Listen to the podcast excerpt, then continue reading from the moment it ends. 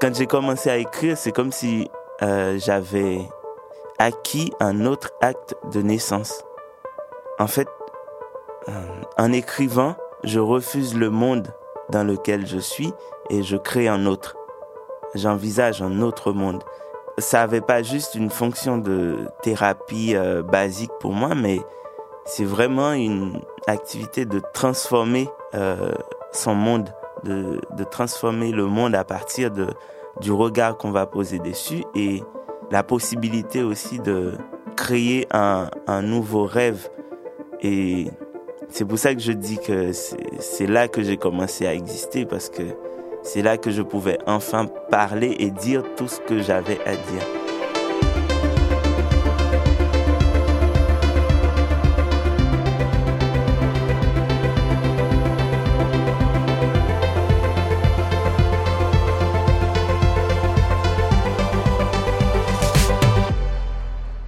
Jean d'Amérique est poète et dramaturge et à seulement 27 ans, il est devenu l'une des voix prisées pour raconter la situation politique d'Haïti dans les médias, sur les plateaux télé.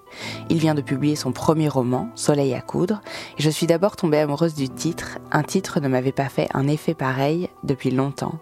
Et puis j'ai découvert le texte, poétique, obsédé par la violence et les silences. Il y écrit depuis longtemps, des ombres amères me volent les mots, une rivière de silence me traverse. Et aussi, j'ai des soleils à élever sur les bords de ma route. Je lui ai demandé comment il avait bâti sa vie sur les mots.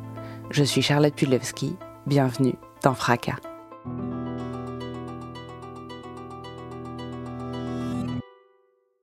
J'ai grandi en Haïti dans une petite campagne euh, dans le sud-est du pays.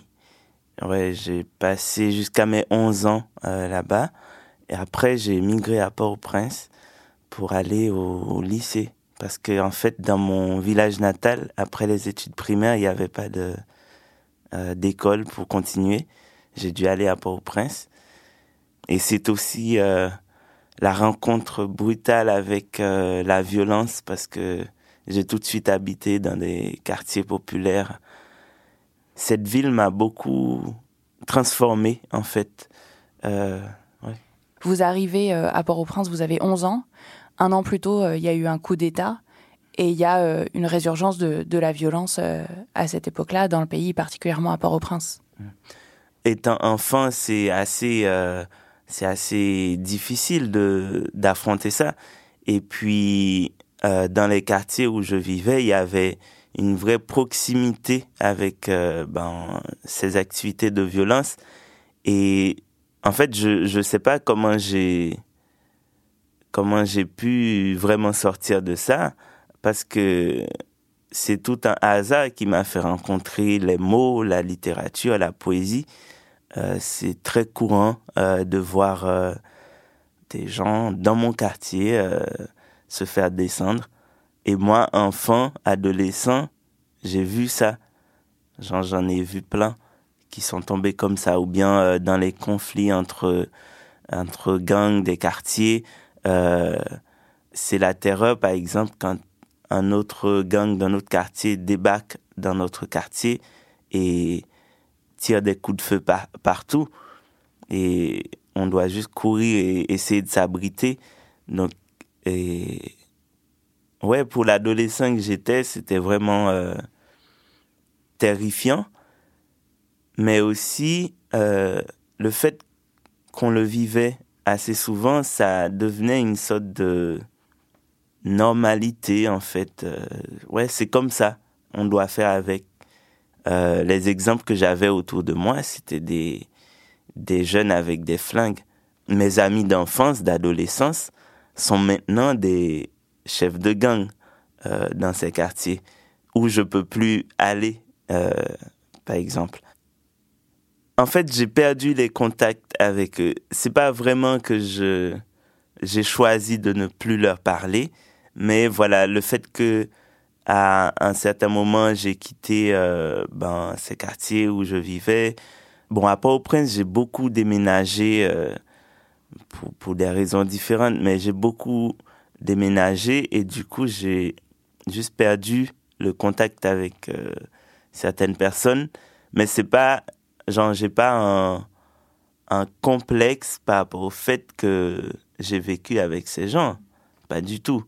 Au contraire, euh, genre, si je les recroise, ils vont me reconnaître, je vais les reconnaître et, et on va se retrouver comme amis d'adolescence, en fait. C'est pas, c'est pas que j'ai un complexe euh, par rapport à, à ces gens, à ces lieux, parce que c'est là, euh, c'est de là que je viens, en fait. Et en fait, Port-au-Prince, c'est une ville qui est assez sectionnée, qui est assez... Euh, en fait, géographiquement, la ville ressemble à sa structure sociale. C'est-à-dire, euh, tu as vraiment les bas-fonds de la ville qui sont tout en bas et à mesure qu'on monte, c'est les quartiers UP. Et c'est deux mondes complètement différents.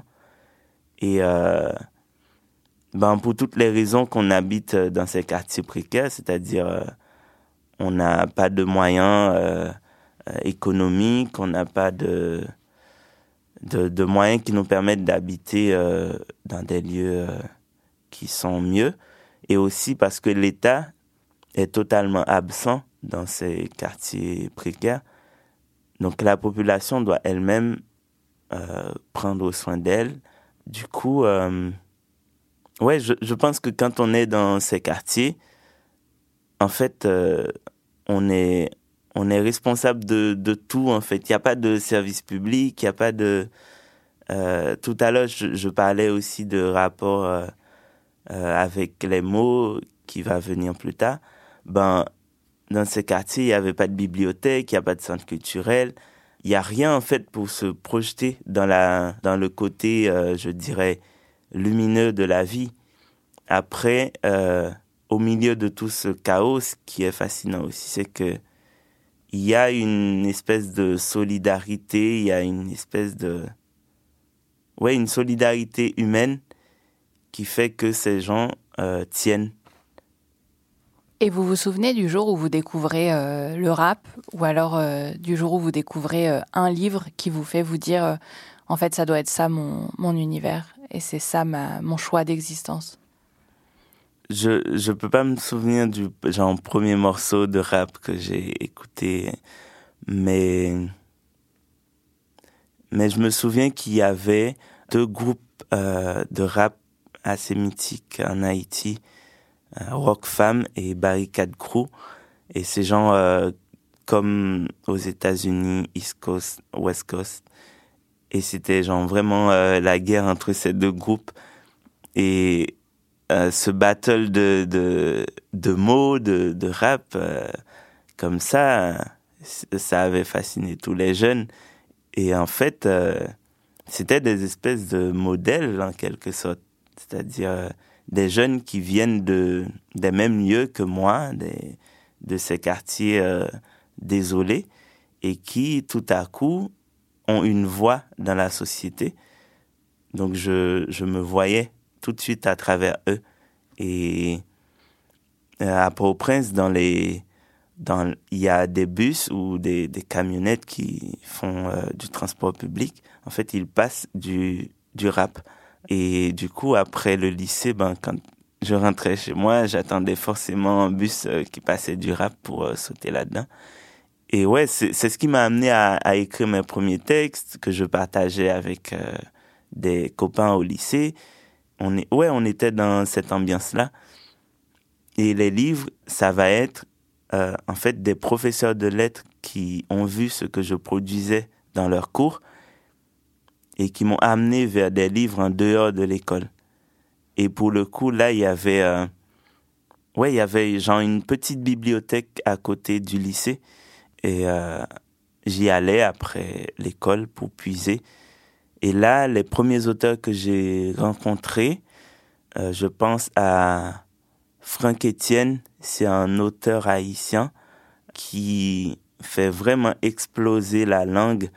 Il est vraiment en transgression dans la langue et ça m'avait beaucoup touché. Et puis aussi, j'avais lu son premier roman à l'époque qui s'appelle euh, Mur à crever et c'est un personnage qui qui se débat en fait avec lui-même, avec euh, son double aussi.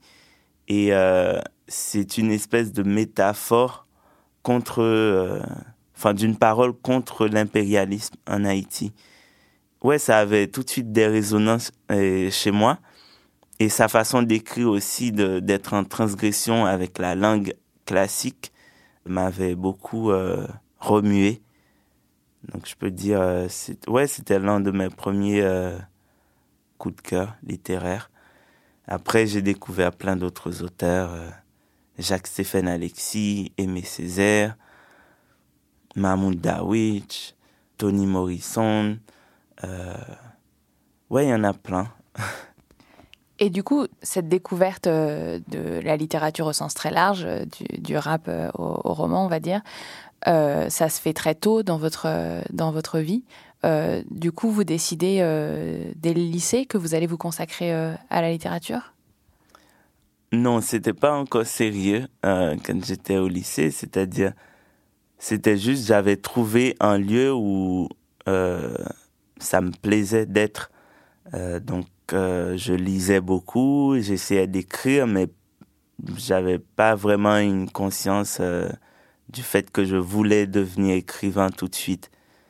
Mais je, je pense aussi que c'est parce que euh, ben, la société dans laquelle je, je vivais, euh, euh, l'environnement familial aussi, ne me permettait pas de me projeter comme écrivain, en fait. On me vendait d'autres métiers. Donc, bah, on voulait que je sois médecin ou avocat. Euh, surtout, je vivais à un moment avec un oncle qui était avocat et qui avait ouais, beaucoup d'emprise sur moi. Donc, euh, j'ai l'impression qu'il ne m'était pas permis de me rêver écrivain, mais je nourrissais cette, cette passion, en fait, euh, de juste écrire euh, pour moi, pour mes amis au lycée. Et je vais avoir beaucoup plus de conscience de ça, c'est quand je commence à me présenter dans des soirées à Port-au-Prince pour dire mes textes, les partager avec un public et ressentir euh, ce que ça peut provoquer chez les autres comme émotion, comme partage d'énergie. Et, voilà, j'ai continué euh, dans cette voie jusqu'à publier euh, en 2015 mon premier recueil. Ouais, et là, je me suis dit, c'est parti. et surtout, j'ai eu une entrée assez particulière dans, dans la littérature comme ça parce que ce premier livre, il avait eu la mention spéciale d'un prix de poésie euh, en Haïti qui est assez important. Donc j'étais tout de suite euh, bien lancé et euh, cette passion est devenue un vrai métier et puis depuis, c'est ma vie en fait. Je ne peux plus concevoir ma vie sans l'écriture en fait. Et comment vous avez décidé de quitter Haïti? J'ai pas quitté Haïti. J'habite plus là-bas. euh, il y a des choses dans ma vie euh, qui m'amènent sur d'autres chemins qui sont en dehors d'Haïti. Ok, j'essaie d'expliquer. um, en fait, le fait que la littérature, c'est devenu mon métier, c'est ce qui m'a amené à voyager en Europe. Le fait d'être ici me permet de répondre euh, à, à mes activités artistiques, euh, aux sollicitations que j'ai ici. D'ailleurs, euh, au début, je faisais des allers-retours, beaucoup d'allers-retours entre Port-au-Prince et, et la France, Belgique. Et 14 heures d'avion, j'avoue que c'est... Voilà, le faire tout le temps, c'est pas très cool. Mais en fait, euh, je peux dire que j'habite plus en Haïti, mais je l'ai pas quitté parce que je, je porte ce pays dans ma chair, dans mon imaginaire, et elle transpire dans tout ce que j'écris. Mais aussi de manière pratique, je continue à mener des projets là-bas qui sont assez importants pour moi, euh, comme euh, un festival que j'ai monté avec des amis il y a deux ans, Transpoétique, festival de poésie euh, sous toutes ses formes. Et aussi, je, je collabore depuis quelques années avec euh, un collectif qui s'appelle Neges Mahon, qui, qui, organise un, un festival euh, féministe qui s'appelle Neges Mahon. Donc voilà, c'est des projets là-bas qui sont assez importants pour moi, auxquels je continue de collaborer même si je suis à distance. Et normalement, je dois aller en Haïti chaque année pour Transpoétique qui se passe en septembre. Et du coup, aujourd'hui, vous êtes aussi, bien que très jeune, une des voix invité dans les médias pour parler de la situation euh, politique euh, en Haïti, qui est à la fois complexe et violente. Vous dites euh, souvent dans les médias qu'il y a une gangstérisation de l'État. Je pense que c'est un, bon résumé de ce qui se passe depuis quelques années en Haïti.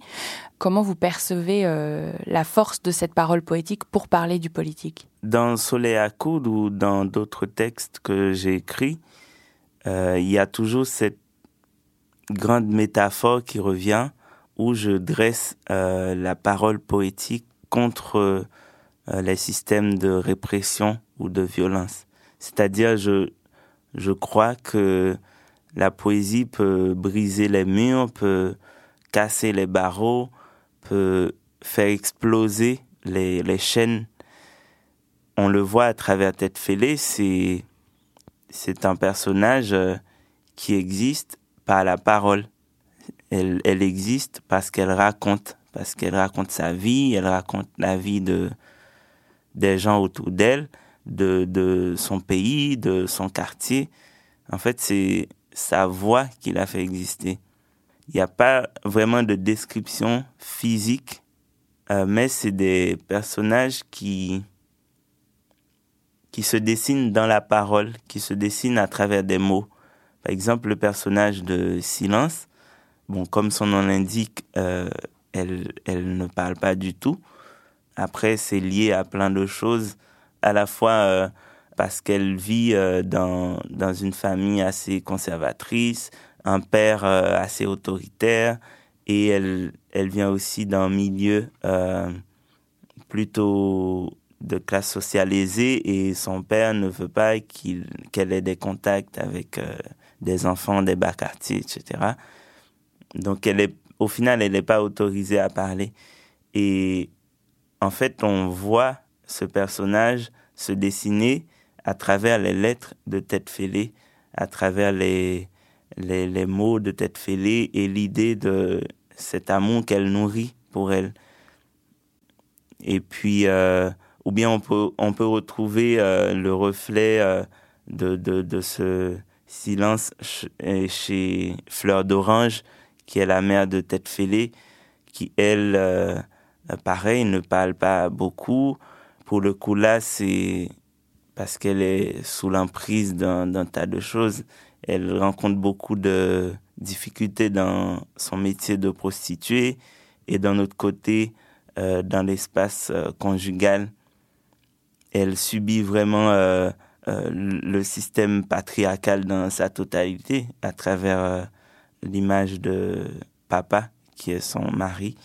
Et en fait, Tête Fêlée, elle raconte tout ça et elle, elle laisse couler son chant, elle laisse euh, exploser ses mots et c'est ce qui la tient en vie.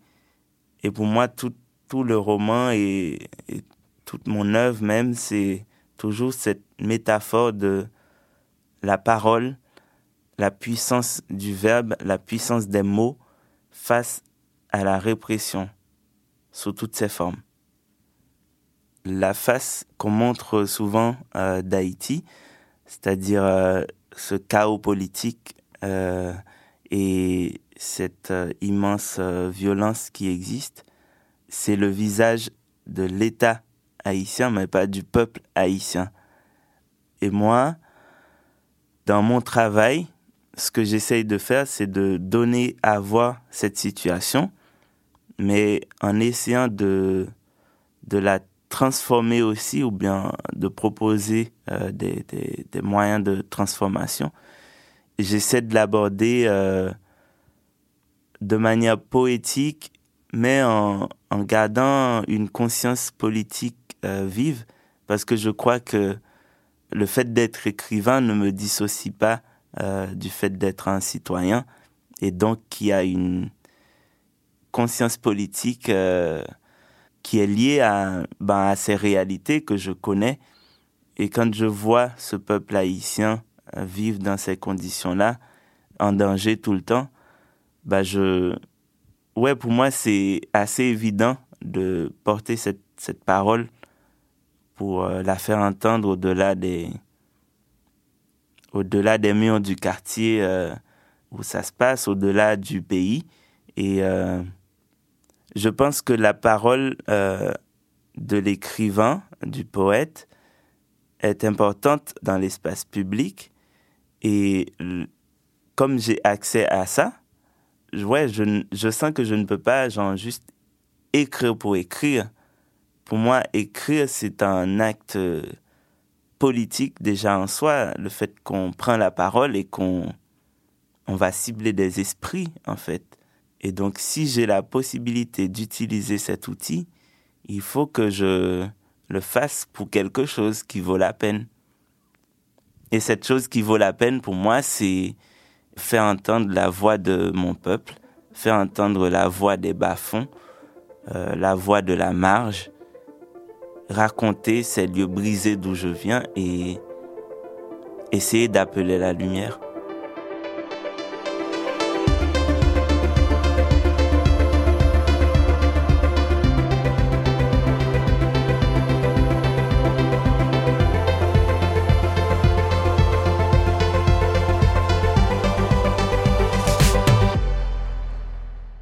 d'Amérique publie Soleil à coudre chez Actes Sud. Cet épisode de Fracas a été monté par Julia Courtois, réalisé et mixé par Malo Williams.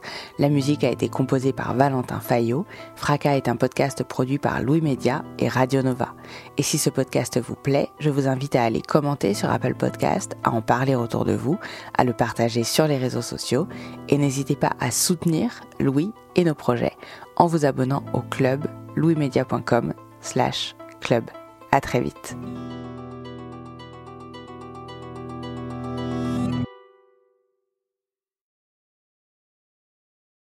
Bonjour, ici Louis Vindel. Vous m'avez peut-être écouté dans Passage, aux côtés de Solal, mais aujourd'hui je vous dis deux mots sur Lettres Zola, une publication soutenue par Louis Média. La promesse de Lettres Zola, c'est d'amener la littérature dans votre boîte aux lettres. Chaque mois, recevez un texte original et inédit par une jeune plume française un petit livre d'une cinquantaine de pages grâce auquel vous pourrez vous plonger dans un sujet de société et découvrir les nouveaux visages de la littérature contemporaine. Mathieu Palin, Blandine Rinkel, Arthur Dreyfus, Abigail Assor, François-Henri Désérable et bien d'autres. Vous pouvez vous abonner à partir d'un peu plus de 6 euros sur www.lettrezola.fr. Bonne écoute et bonne lecture. Here's a cool fact. A crocodile can't stick out its tongue. Another cool fact you can get short term health insurance for a month or just under a year in some states. United Healthcare short term insurance plans are designed for people who are between jobs, coming off their parents' plan, or turning a side hustle into a full time gig. Underwritten by Golden Rule Insurance Company, they offer flexible, budget friendly coverage with access to a nationwide network of doctors and hospitals. Get more cool facts about United Healthcare short term plans at uh1.com.